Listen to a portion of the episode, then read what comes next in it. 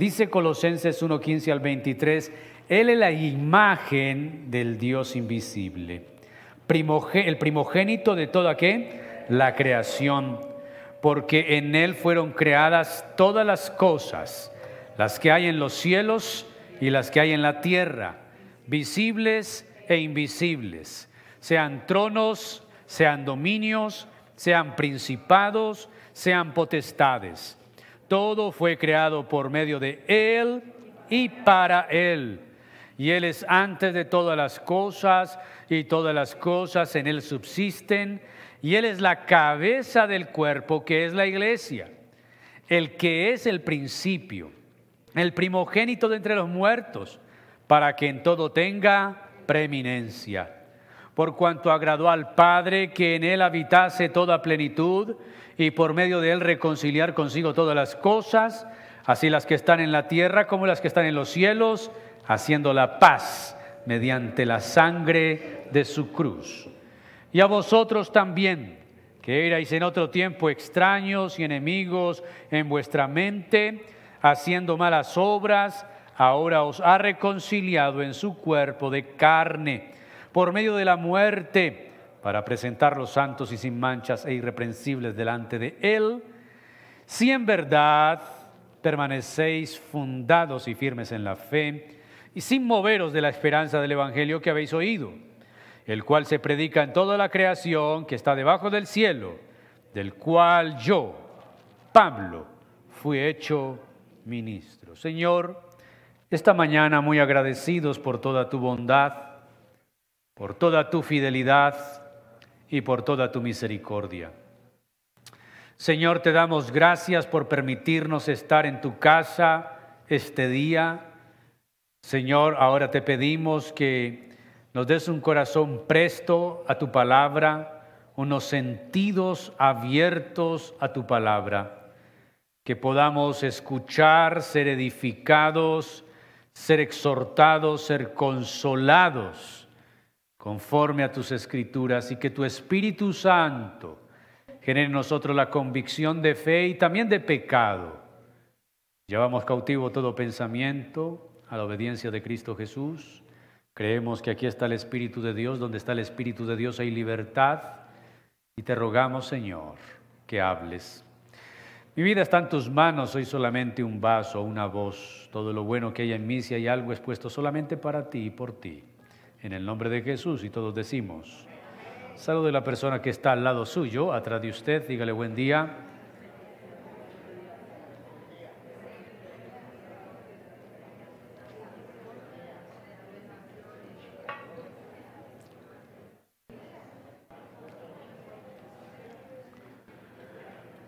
Todo escrito bíblico tiene un contexto quiere decir un por qué y un para qué fue escrito. A eso se le conoce como la intencionalidad del autor. ¿Por qué Pablo escribió la carta a los colosenses? ¿Qué estaba ocurriendo en esa iglesia? Iglesia que, por cierto, él no había abierto. Quiere decir, él no participó en la formación de la iglesia cristiana de los colosenses. Pero el pastor de esa iglesia, que al parecer era Epafras, el versículo 7, capítulo 1, y más adelante también lo mencionará el apóstol, había visitado a Pablo quizá en la cárcel en Roma y le había comentado el problema que se estaba suscitando en la comunidad estos cristianos estaban siendo bombardeados por una filosofía que apenas estaba surgiendo y un movimiento que apenas estaba surgiendo de los gnósticos, el gnosticismo. Algunos dicen es el hijo no deseado que nació entre algo del judaísmo, algo de las filosofías griegas y otro tanto del cristianismo. Y estaba suscitándose en la iglesia de Colosenses la creencia de que Cristo solo no era suficiente, que se necesitaba agregarle algunos conocimientos y algunas cosas más, ya que según los gnósticos era muy elemental lo que enseñaba el cristianismo. Gnóstico quiere decir intelectuales o libres pensadores, los del conocimiento. Estaban insatisfechos con lo que consideraban la sencillez del cristianismo.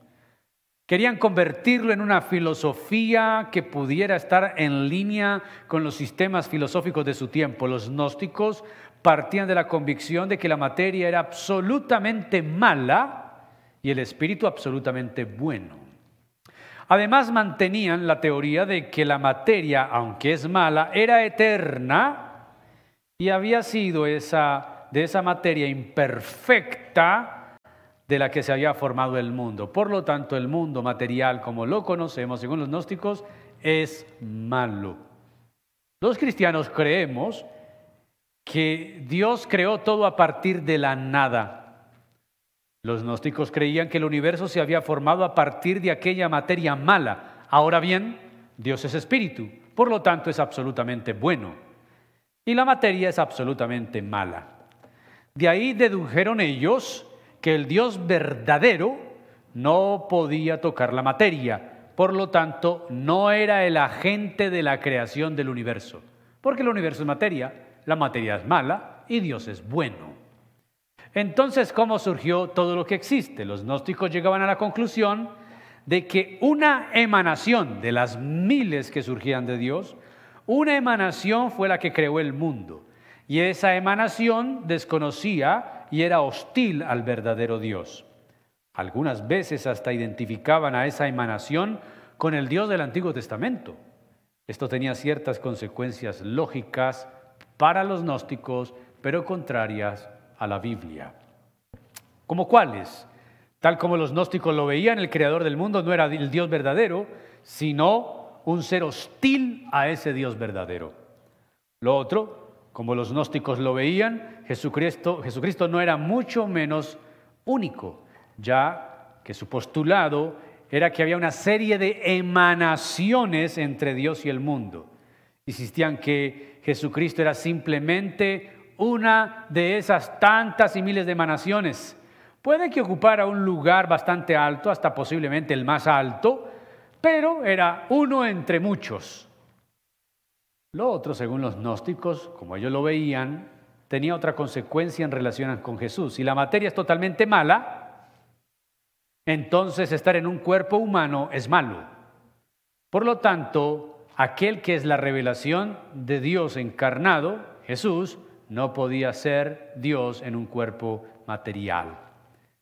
No podía haber sido más que un espíritu desencarnado que se presentaba en forma corpórea. Los gnósticos negaban absoluta y rotundamente que Jesús hubiera sido Dios. Porque si Él es Dios, es bueno y tiene un cuerpo material que es malo, no puede ser Dios. Así que decían que la humanidad de Jesús no era real, y en sus propios escritos, por ejemplo, afirmaban que cuando Jesús iba andando no dejaba huellas en el suelo. De hecho, quizá este pensamiento estaba un poco impregnado, no quizá con monosticismo, sino con otra, otra, otra alguna creencia entre los discípulos, porque cuando Jesús se les aparece dice, tóquemen, no soy un espíritu, porque un espíritu no tiene cuerpo como el que yo tengo. El fin principal del hombre es encontrar el camino a Dios.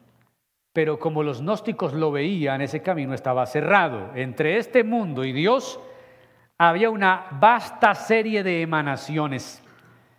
Antes de que el alma pudiera llegar a Dios, tenía que pasar la barrera de cada una de esas emanaciones, para lo cual se necesitaba un conocimiento especial y conocer una consigna especial. Y eran esas consignas y ese conocimiento lo que los gnósticos pretendían tener. Solo se conoce a Dios a través de la mente, de un conocimiento elevado. Esto implica dos cosas. ¿Y por qué estoy leyendo esto? Porque Colosenses no fue una carta que se escribió porque Pablo estaba desparchado en la cárcel que le escribo a esta gente. No.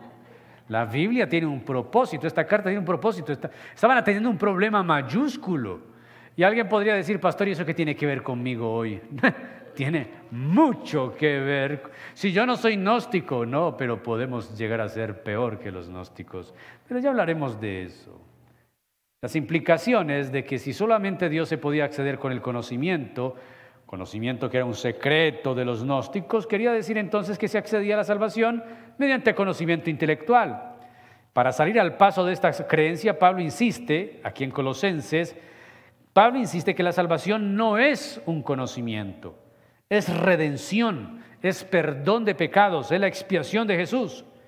Los maestros gnósticos mantenían que las verdades sencillas del Evangelio no eran suficientes que para encontrar el camino a Dios el alma necesitaba mucho más que eso, el conocimiento elaborado y las consignas secretas que solo el gnosticismo podía dar. Pero Pablo insiste en que no se necesita nada más que las verdades salvíficas del Evangelio de Jesucristo. La salvación es por fe, no por conocimiento, por la fe en el Hijo de Dios. Es más, hay un contraste grande que no es una apología a la ignorancia ni a la torpeza, pero Pablo dice en Corintios que lo vil del mundo y lo menospreciado del mundo escogió Dios para avergonzar a los sabios. Quiere decir, Pablo mismo en esa carta dice, porque si el mundo hubiese conocido a Cristo por medio de su sabiduría, no hubieran crucificado al Hijo de Dios. No es a través del conocimiento que nos salvamos, sino de la gracia y de la obra de Jesucristo. Pero lo segundo es, si la salvación dependiera de un conocimiento tan elaborado, está claro que no sería para cualquier persona, sino solo para los intelectuales. Así que los gnósticos dividían la humanidad entre los espirituales, intelectuales y los terrenales, ignorantes. Y solo los espirituales e intelectuales podrían ser salvos. La salvación integral estaba fuera del alcance de personas común y corriente. Y yo creo que este postulado mentiroso de los gnósticos contrasta con cada una de nuestras vidas. Somos testimonio vivo de que Dios no nos llamó por nuestro intelecto ni por nuestras capacidades, sino por su pura misericordia. Así que estas eran las doctrinas gnósticas principales con las que los hermanos de Colosa estaban siendo confundidos y todo el tiempo en que podamos leer la carta a los colosenses, debemos tener en cuenta y en mente este contexto, porque solo contra este trasfondo resulta entendible y relevante lo que Pablo escribió a los colosenses. Hablemos de varias cosas en este pasaje leído. Lo primero, si usted lee el pasaje que ya hemos leído y lee bien, resalte las veces que Cristo aparece allí. Con ese pronombre que el apóstol lo menciona. Todos esos Él. Él es la imagen de Dios invisible. Él, por Él, para Él. Él es las primicias. Él es el primogénito. En la antigüedad, este pasaje de la Escritura se le conocía como el himno cristológico más reconocido por la iglesia del primer siglo. Hablemos de la imagen de Dios. Él, la imagen de Dios. Versículo 15. ¿Cómo comienza diciendo el apóstol Pablo? Él es la imagen del Dios invisible. Aquí se establecen dos verdades absolutas. Primero, que Cristo es la imagen de Dios y que Dios es un ser invisible. Bien lo dice Jesús en San Juan capítulo 4, hablando con la samaritana, Dios es espíritu. ¿Dios es qué? Y las veces que encontramos relatos bíblicos que hablan de la mano de Dios, del brazo de Dios, de la espalda de Dios, del rostro de Dios, esos son antropomorfismos. Son formas en que Dios se da a conocer, pero Dios no tiene mano, no tiene espalda, no tiene cara, no tiene brazo, porque Dios es espíritu. ¿Cómo se entiende eso? Eso no se entiende.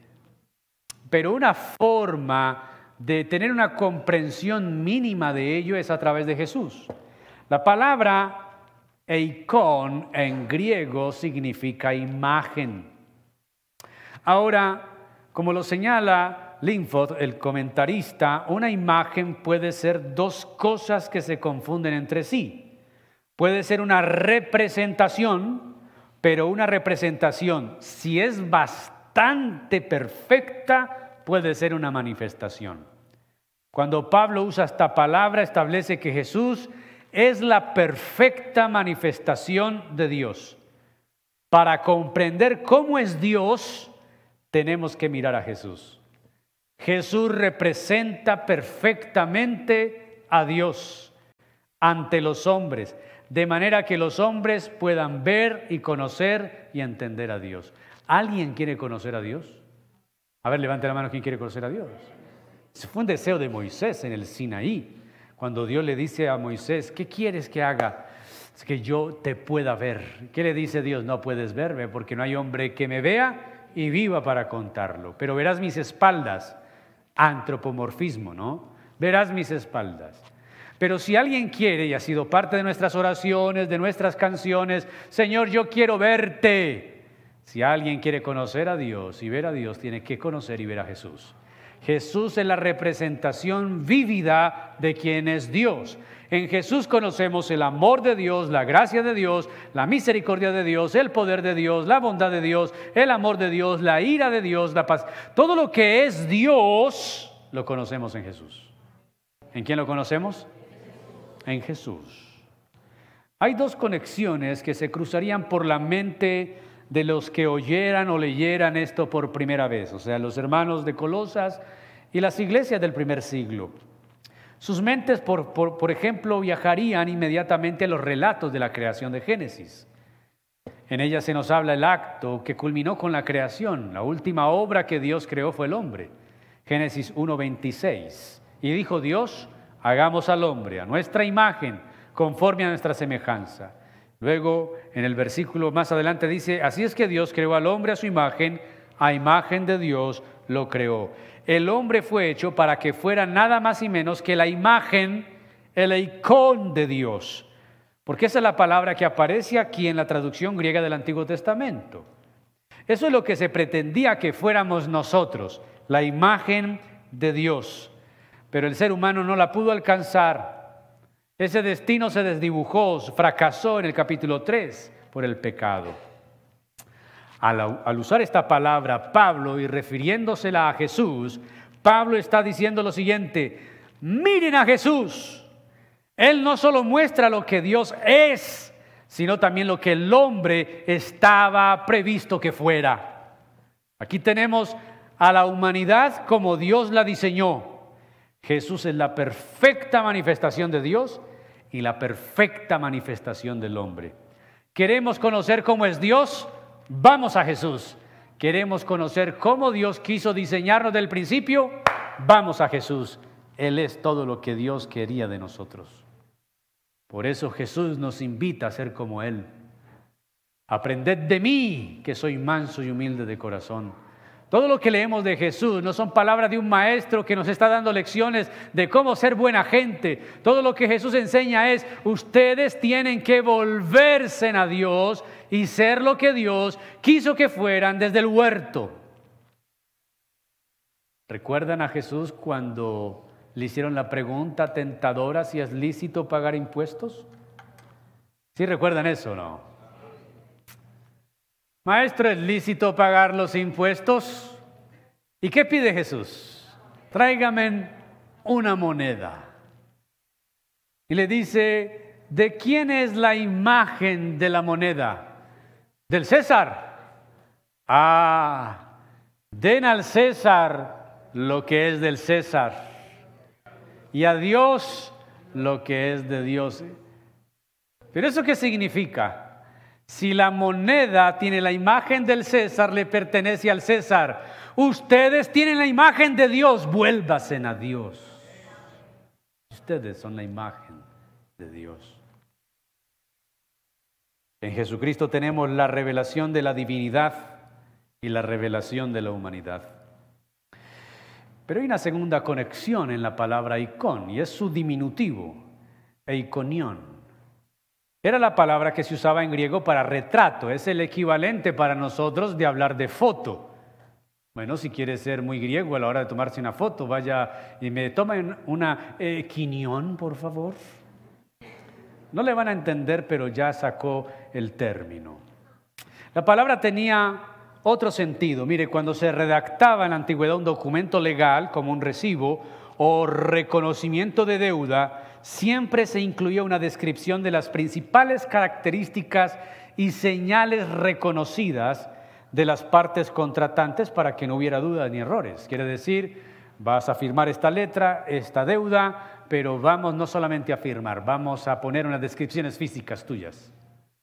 Bueno, entonces Pepito Pérez, que firma este documento, tiene la nariz chata, eh, mide tanto, eh, tiene un lunar en la frente. Se hacían descripciones físicas de ambos. La palabra griega para esa descripción era eikon. El eikon, por tanto, era una especie de sumario de las características personales y las señales distintivas de las partes contratantes. Así es como Pablo le está diciendo a los colosenses, saben que cuando figuran en un documento legal se incluye una icon, una descripción por la que se les puede reconocer. Así que Pablo está diciendo, Jesús es un retrato de Dios. En Él vemos las características personales y las marcas distintivas de Dios. Si queremos ver cómo es Dios, miremos a Jesús. A Dios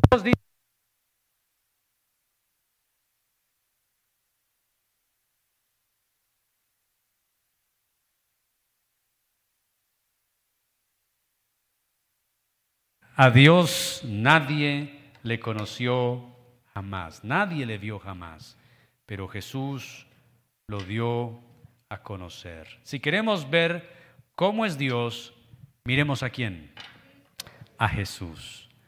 Ahora hablemos de lo segundo, versículo 16 y 17. Él es el creador. ¿Él es quién?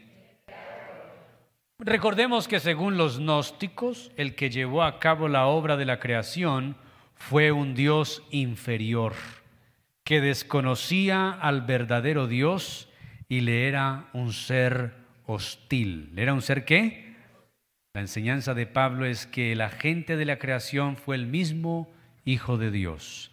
Y en este pasaje hay cuatro cosas que podemos que nos dice acerca del Hijo de Dios en relación con la creación. Vaya conmigo al versículo 15, la última parte, y luego el 16 y 17. Dice, el primogénito de toda la creación, porque en él fueron creadas todas las cosas, las que hay en los cielos y las que hay donde, visibles e invisibles, sean tronos, sean dominios, sean principados, sean potestades, todo fue hecho por medio de Él y para Él.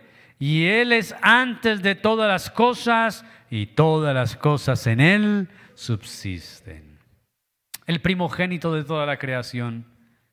Como aparece en la Reina Valera, podría querer decir que el Hijo fuera la primera persona que fue creada y los testigos de Jehová se pegan de ese texto para decir que Cristo no es Dios, es un Dios inferior porque fue una criatura, la primera criatura creada. Pero en el pensamiento hebreo y griego la palabra primogénito, que es prototocos, no tiene más que un sentido temporal muy indirecto. Hay dos cosas que hay que notar, porque si alguien aquí cree que, Jesús fue creado, entonces Jesús no es Dios. Y si Jesús no es Dios, no puede llegar a ser Salvador. Quiere decir, si negamos la divinidad de Jesús, tenemos que negar todo lo que Jesús fue, dijo e hizo. Y si eso es así, estamos perdidos. Por eso los testigos de Jehová no tienen esperanza, porque no tienen un redentor. Porque para ellos Jesús no es un redentor, es un ser minúsculo. El arcángel Miguel, que tomó forma de Jesús, murió por los pecadores y Dios le dio un título más alto, ser Dios con minúscula, como está en la Biblia de ellos. No. Hay que notar dos cosas. Primogénito es muy corriente en el título de honor en la literatura antigua. Por ejemplo, Israel se le conoce como nación, primogénito hijo de Dios. Éxodo 4:22. Cuando Dios le habla a Faraón por medio de Moisés. Dice, Israel es mi primogénito. Deja salir a mi primogénito para que me adore. Si tú no dejas salir a mi primogénito, yo mataré tu primogénito. A Israel se le conoce como primogénito un título de honor. ¿Un título de qué? De honor. Ahora, lo segundo es que el Salmo 89, 27 conoce al Mesías como primogénito. Deja así, Edison, no vamos a usar eso. Como primogénito. Nótese lo que dice Salmo 89, 27. Los judíos lo interpretaban así. Yo también le pondré por primogénito el más excelso de los reyes de la tierra. Ahora, antes de pasar a esto o continuar, lo de Éxodo es llamativo. Dios le dice a Faraón, Israel es mi primogénito. La palabra primogénito también tiene que ver con, el primero entre varios, no en el caso de Jesús. Para Jesús es un título de honor. Pero con Israel, al decirle que es un primogénito, que también es título de honor, que es su primer pueblo, da indicios de que habría otro pueblo. Y ese otro pueblo estaba metido usted y yo.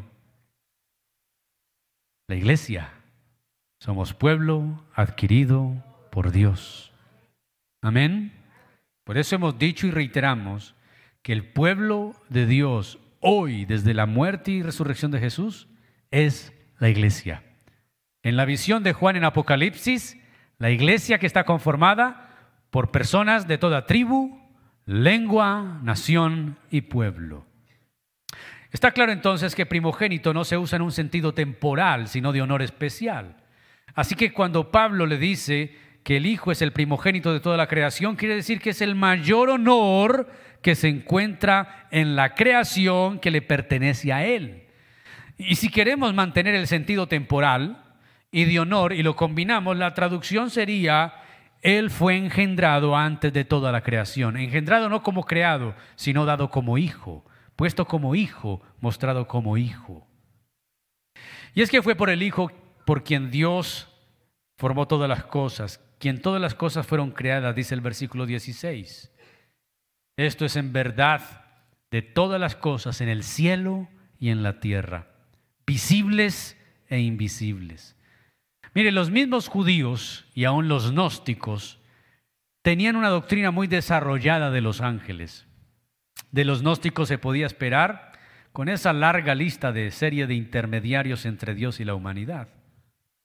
Y ellos los catalogaban como tronos, señoríos, potestades y autoridades. Eran diferentes categorías de ángeles que tenían sus lugares en las diferentes esferas de los siete cielos, según también los gnósticos. Cuando entró en auge la mal llamada guerra espiritual, encontrábamos a creyentes y predicadores hablando de los demonios que habitan en tronos, principados, potestades, y hablando de todas estas de estos niveles y de estos escalafones. Pero Pablo los menciona con una total indiferencia, como si le dijera a los gnósticos, ustedes le dan una gran importancia de pensamiento a los ángeles, cuentan a Jesucristo meramente como uno de ellos. Lejos está eso. Él fue quien los creó.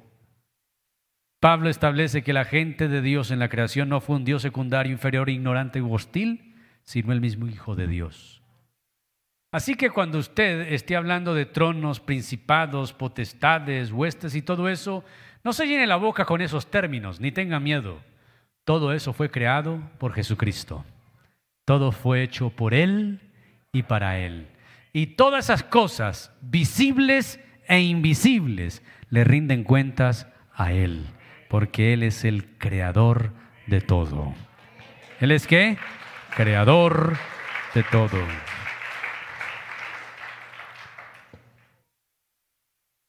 ¿Para quién creó Dios todo lo que existe? Algunos dicen que Dios creó al hombre porque Dios se sentía solo y que necesitaba compañía. Están absolutamente equivocados.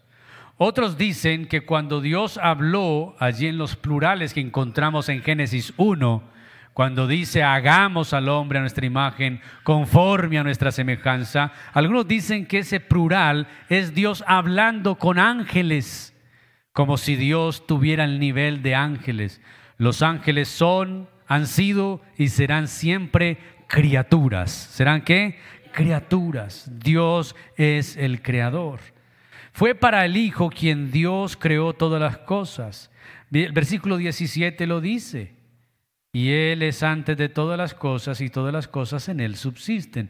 El Hijo no es solamente la gente de la creación, sino también la meta misma. Es decir, todo fue creado para ser suyo y para que en su culto y su amor Él encontrara su propio honor y su propio gozo. Pablo luego lo dirá a los Romanos, capítulo 11, versículo 36. Porque de Él, por Él y para Él son todas las cosas. A Él sea la gloria para siempre. Amén. John Piper en su libro Alegres en las Naciones dice que todo lo que existe existe para el deleite de Dios mismo. Quiere decir que Dios se gloria de ser Dios. No, Él no crea las cosas para que las cosas reconozcan que Él es Dios. Él no crea las cosas para que las cosas le recuerden que Él es creador. Dios haya deleite en sí mismo. ¿En dónde haya deleite? Y algunos dicen, pero eso sería un Dios muy egocéntrico, sería un Dios eh, muy, muy amañado de sí mismo. Bueno, de hecho es cierto. Si Dios hallara deleite en algo fuera de Él, eso que está fuera de Él es más grande que Él. Así que Dios ya no sería Dios. Por eso Dios haya deleite y gloria en sí mismo, en lo que Él es. Cuando un ser humano pretenda que su vida es un deleite para Dios, bájese de esa nube y bájese rápido antes que lo bajen. La única criatura humana que pisó la tierra en la cual Dios se deleitó fue en su propio Hijo. Nada más. Ay, es que yo canto en mi casa. Yo creo que cuando estoy cantando estoy tan entonada que estoy deleitando a Dios. Uy, calmate. Calmate, ventarrón. El deleite que Dios haya, lo haya en sí mismo. Amén. Dice, en Él subsisten todas las cosas. Esto quiere decir que el Hijo no es solamente la gente de la creación en el principio, es la meta final de la creación, sino que también Él mantiene el universo unido de principio a fin. Es decir, durante el tiempo, tal y como nosotros lo conocemos, todas las leyes que mantienen al mundo en orden, para que el mundo no esté en caos, son la expresión de la mente del Hijo. La ley de la gravedad, y todas las demás leyes que mantienen el universo en su sitio no son simplemente leyes científicas, sino también divinas. El Hijo es el principio de la creación y es el fin de la creación. Por eso Juan lo vio como el alfa y la omega, el poder que mantiene la creación unida. El creador y sustentador y la meta final del universo se llama Jesús.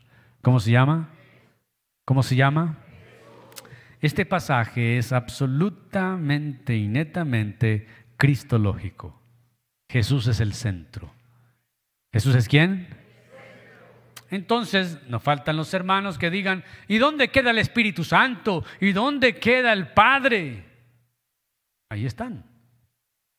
¿No recuerda usted las palabras de Jesús?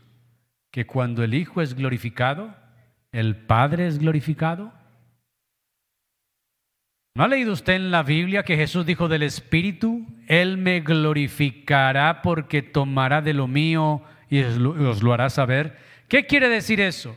Que el Espíritu Santo nos enseña y nos trae a glorificar a Jesús. Y cuando nosotros glorificamos a Jesús, el Padre es glorificado. Entonces algunos dirán, pero, pero ¿dónde está el Espíritu Santo? Está aquí. Está en medio del creyente que proclama a Jesús Señor, porque nadie puede decirle a Jesús Señor si no es por el Espíritu. Pero necesitamos algo más, no necesitamos algo más. Necesitamos que Cristo sea glorificado. Cuando usted lee el culto, el culto a que Juan fue invitado, un culto en vivo y en directo, un culto en el cielo. ¿Quiere asistir a un culto en el cielo? Para saber cómo se adora a Dios, le hace Apocalipsis 4 y 5. Juan nos cuenta cómo es un culto en el cielo. Toda la adoración y la alabanza gira en torno al trono, al Cordero, al Hijo de Dios. Nadie más es digno de ser alabado que nuestro Señor, porque todo lo que existe es de Él, por Él y para Él. Pero noten esto, Pablo viene de lo más a lo menor, o a lo menos. No menos porque sea menos importante. Quiere decir, viene de la totalidad del universo, de esas expresiones del Dios invisible, del creador de todo, principados, tronos, de eso enorme, magno, ahora lo trae a lo que puede ser menor que no es menor, a la iglesia. Y eso es lo tercero, Él y la iglesia, versículo 18 y Él es la cabeza del cuerpo que es la iglesia, el cual es el principio y el primogénito de entre los muertos para que en todo tenga la preeminencia.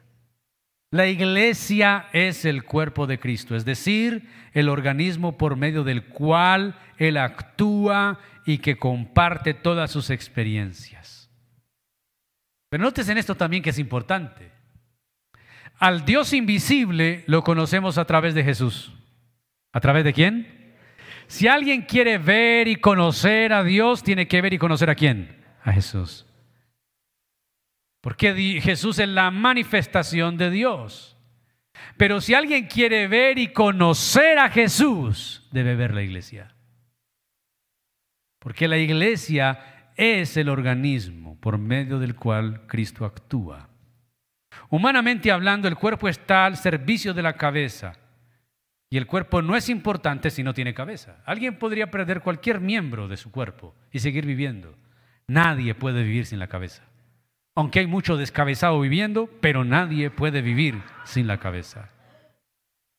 El cuerpo obedece a lo que la cabeza ordena. Así que Jesucristo es el que dirige la iglesia. ¿El que dirige qué? que la iglesia de Cristo. San Mateo capítulo 18. Sobre esta roca edificaré mi iglesia. La iglesia de Cristo, Él la dirige.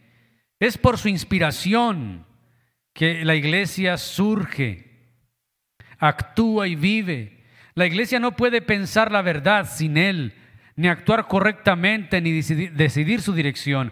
Aquí se combinan dos cosas. Está la idea del privilegio. Es un privilegio de la iglesia ser el instrumento por medio del cual Cristo obra. Cristo obra a través de su cuerpo, que es la iglesia. ¿Somos el cuerpo o no? A ver, ¿quién hace parte del cuerpo? Pues miren nuestro cuerpo. Hay una cabeza, la cabeza dirige el cuerpo, la cabeza de la iglesia es Cristo y el cuerpo es dirigido por la cabeza. Nosotros somos miembros de ese cuerpo. Es un privilegio que Dios use a la iglesia. Es el instrumento que ha decidido usar para expandir su gloria en la tierra. Pero también tiene una idea de advertencia. Si una persona descuida o abusa de su cuerpo, lo puede hacer inservible para cumplir los propósitos que la mente pueda planear. Por ejemplo, cuando caminamos por la calle y vemos personas entregadas al licor, a los vicios, drogadictos, uno ve gente muy joven y cuando yo los veo en la calle digo, pero, pero tanto futuro, tanta fuerza, tanta vitalidad, tanto talento tirado a la basura a causa de la droga. Es un cuerpo que, que no sirve y su mente y, aún hay gente en estos entornos que tienen dos y tres carreras, que estudiaron, pero la droga o el vicio o cualquier pecado, inclusive hasta la pereza, hace que la mente no sea productiva. Su cuerpo es inservible a la mente. La iglesia también puede caer en ser inutilizable para ser un instrumento de Cristo. Quiere decir, Cristo es la cabeza de la iglesia. Pero si la iglesia es descuidada, indisciplinada, si no vive para la gloria de Dios, y la iglesia busca solo su, antojo, su amaño, si hacemos culto solo para nuestra diversión, si nos reunimos solamente para lo que nos conviene, si buscamos la felicidad como fin último, entonces la iglesia será inútil. Dice el texto bíblico que Él es el principio de la iglesia. Así lo dice el versículo 18. Él es la cabeza del cuerpo, que es la iglesia. Él es el principio. La palabra griega es arge, quiere decir principio en un doble sentido. Puede querer decir no solamente lo primero en el tiempo, como por ejemplo la A en el abecedario o el 1 en la cuenta numérica. También puede quiere decir o puede decir primero en el sentido del origen, de donde procede algo, la fuente, el poder, el poder motor que pone en funcionamiento. Veremos claramente entonces que Pablo pretende recordarnos acá lo siguiente. El mundo es la creación de Cristo. ¿Cuántos dicen amén a eso? Pero la iglesia es su nueva creación. Cristo creó el mundo. Porque dice el texto bíblico, Él es el principio de la creación de Dios. Pero también en Cristo surge una nueva institución, que es su nueva creación, que es la iglesia. De allí que Pablo diría que todos los que conforman la iglesia son nuevas criaturas. El que está en Cristo, nueva creación es. La consecuencia de todo esto es que Cristo tiene la supremacía de todas las cosas. ¿Quién tiene la supremacía de todas las cosas? Cristo tiene la supremacía de todo. No es el ángel de la guardia, no es la suerte, no es el destino, no son los astros, no es Libra ni Escorpión, no es Júpiter, no es Venus, no es la bolsa de Nueva York, no es el euro, no es el petróleo, no es el presidente de aquí y de allá, el que tiene la supremacía sobre todas las cosas, se llama Cristo Jesús. Ahora, la resurrección de Jesucristo es su título de señorío supremo. Con su resurrección ha mostrado que ha conquistado todo el poder que le fuera contrario.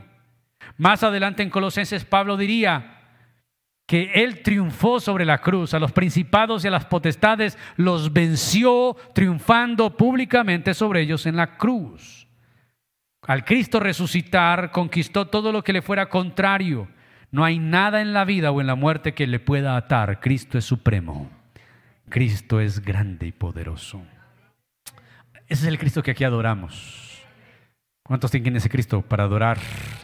El Cristo que venció la muerte es el mismo que tiene poder para vencer cualquier situación y circunstancia que podamos estar pasando. El Cristo que venció la muerte puede vencer tu enfermedad, tu dificultad, tu depresión, tu problema familiar. Ese Cristo es poderoso. Hay que mirarlo a Él como el Supremo. Hay cuatro grandes hechos acerca de Jesucristo y su relación con la iglesia. Él es el Señor que vive, es la fuente y origen de la iglesia, es el constante director de la iglesia y es el Señor de todo en virtud de, su victoria sobre la muerte. Él es el Señor. Versículo 19 y 20. Él es la plenitud de todas las cosas. Por cuanto agradó al Padre que en Él habitase toda la plenitud, por medio de él reconciliar consigo todas las cosas, así las que están en la tierra como las que están en los cielos, haciendo la paz mediante la sangre de su cruz. La palabra que Pablo usa en el versículo 19 para plenitud es plerouma. Plerouma quiere decir totalidad.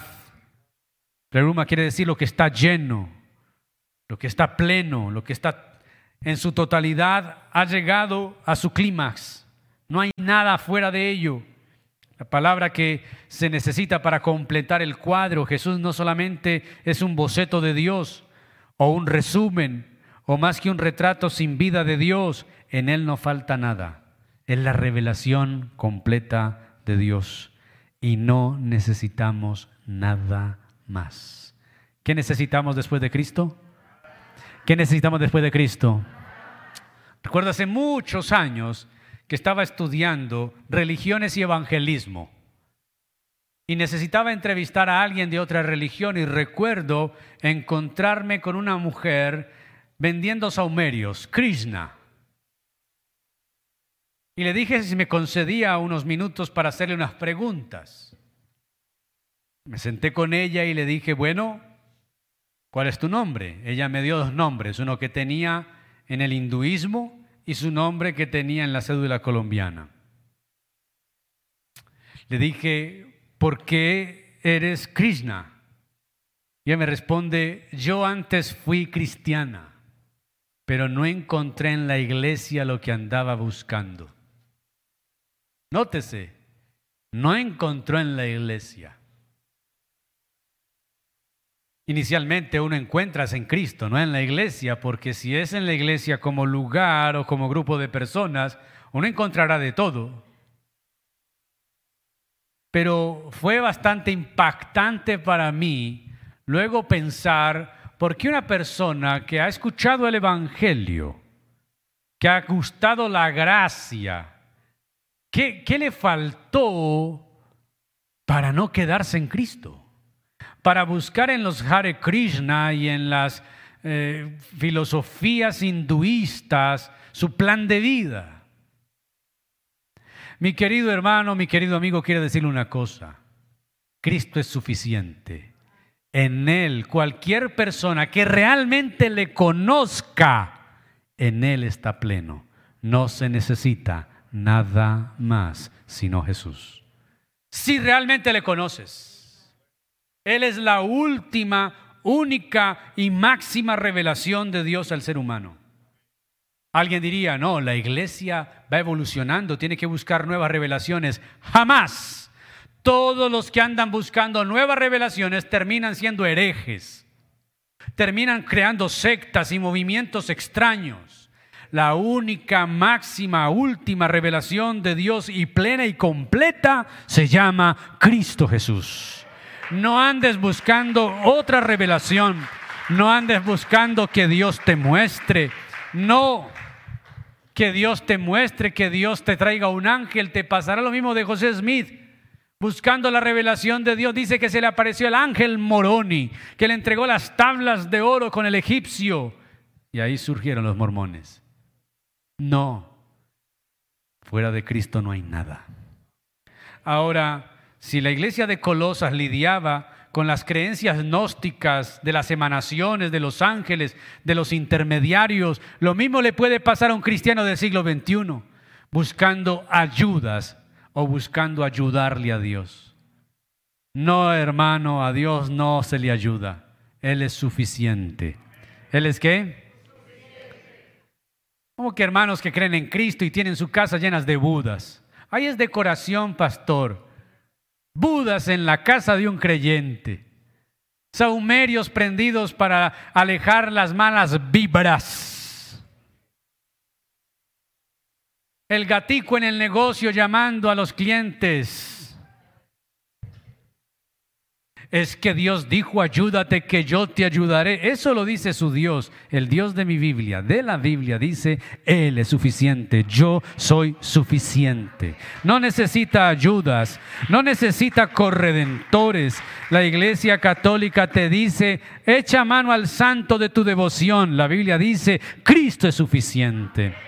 La Iglesia Católica dice, María es corredentora, mediadora, vaya a ella. No, la Biblia dice, Cristo es suficiente.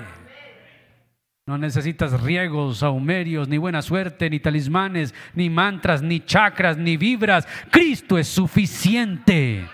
No necesitas filosofía, asiste a estudiar a Sócrates, a Platón, a saber dónde originó todas las cosas. Él es el origen de todo, Él es suficiente. Él es la revelación completa de Dios. No necesitamos nada más. ¿Sabe lo que hace la herejía de los apóstoles de hoy? Esos que se proclaman apóstoles dicen, yo tengo la autoridad apostólica. Entonces leen el texto bíblico, dice, eso decía Pablo como apóstol, pero yo como apóstol digo otra cosa. No, Cristo es suficiente. En los versículos 19 y 20, Pablo establece ciertas grandes verdades acerca de la obra de Cristo por todo el universo. Lo primero, el objetivo de su venida fue la reconciliación. ¿Para qué envió el Padre a Jesús a la tierra? Para reconciliarnos. Vino a remediar la brecha, a puentear la cima entre Dios y la humanidad Debemos notar claramente una cosa y retenerla siempre en nuestra memoria. La iniciativa de la reconciliación fue cosa de Dios, no de nosotros. La humanidad no está diciendo, ay, creador, queremos reconciliarnos contigo, somos una criatura desobediente. No. El hombre le dio la espalda a Dios, pero Dios tomó la iniciativa de la reconciliación. Fue Dios quien empezó todo el proceso de salvación. Por eso la salvación es del Señor, no es de nosotros. Lo otro es que la cruz es la prueba de que no hay distancia que el amor de Dios se niegue a recorrer para recuperar los corazones de los hombres. Un amor así demanda respuesta de nuestro amor a Él. Cristo descendió a la tierra por nosotros. No tenía que hacerlo, pero lo hizo. Podía haberse quedado y en, en el cielo tomar la decisión esta gente es un fracaso, esto es un fiasco. Coger la tierra y como cuando cogemos un papel que nos equivocamos, ¿recuerda cómo coge usted un papel cuando se equivoca? Y empezamos y lo arrugamos y lo hacemos así y lo votamos. Dios pudo haber tomado la humanidad a hacer esto, hagamos otro de nuevo. ¿Y quién le dice que no? ¿Quién le va a mandar? ¿Quién lo va a juzgar? ¿Quién lo va a demandar? Nadie. Pero él dijo, no, salvemos a esta gente. Mostrémonos que yo soy un creador, pero que también soy salvador. Y ese amor demanda una respuesta de nuestro amor. Si la cruz no despierta el amor en los corazones de los hombres, nadie va a despertar ese amor. Y el pasaje termina con la frase, una frase quizá curiosa. Pablo dice que la reconciliación se extiende no solamente a las cosas de la tierra, sino también a las del cielo. Para reconciliar, dice el apóstol, versículo 19. El 20 dice, reconciliar las cosas que están en los cielos, haciendo la paz mediante la sangre de su cruz. Las que están en la tierra como en el cielo. ¿Cómo es que las cosas celestiales necesitaban una reconciliación? Esto ha levantado el ingenio y la creatividad de muchos comentaristas a través de los siglos.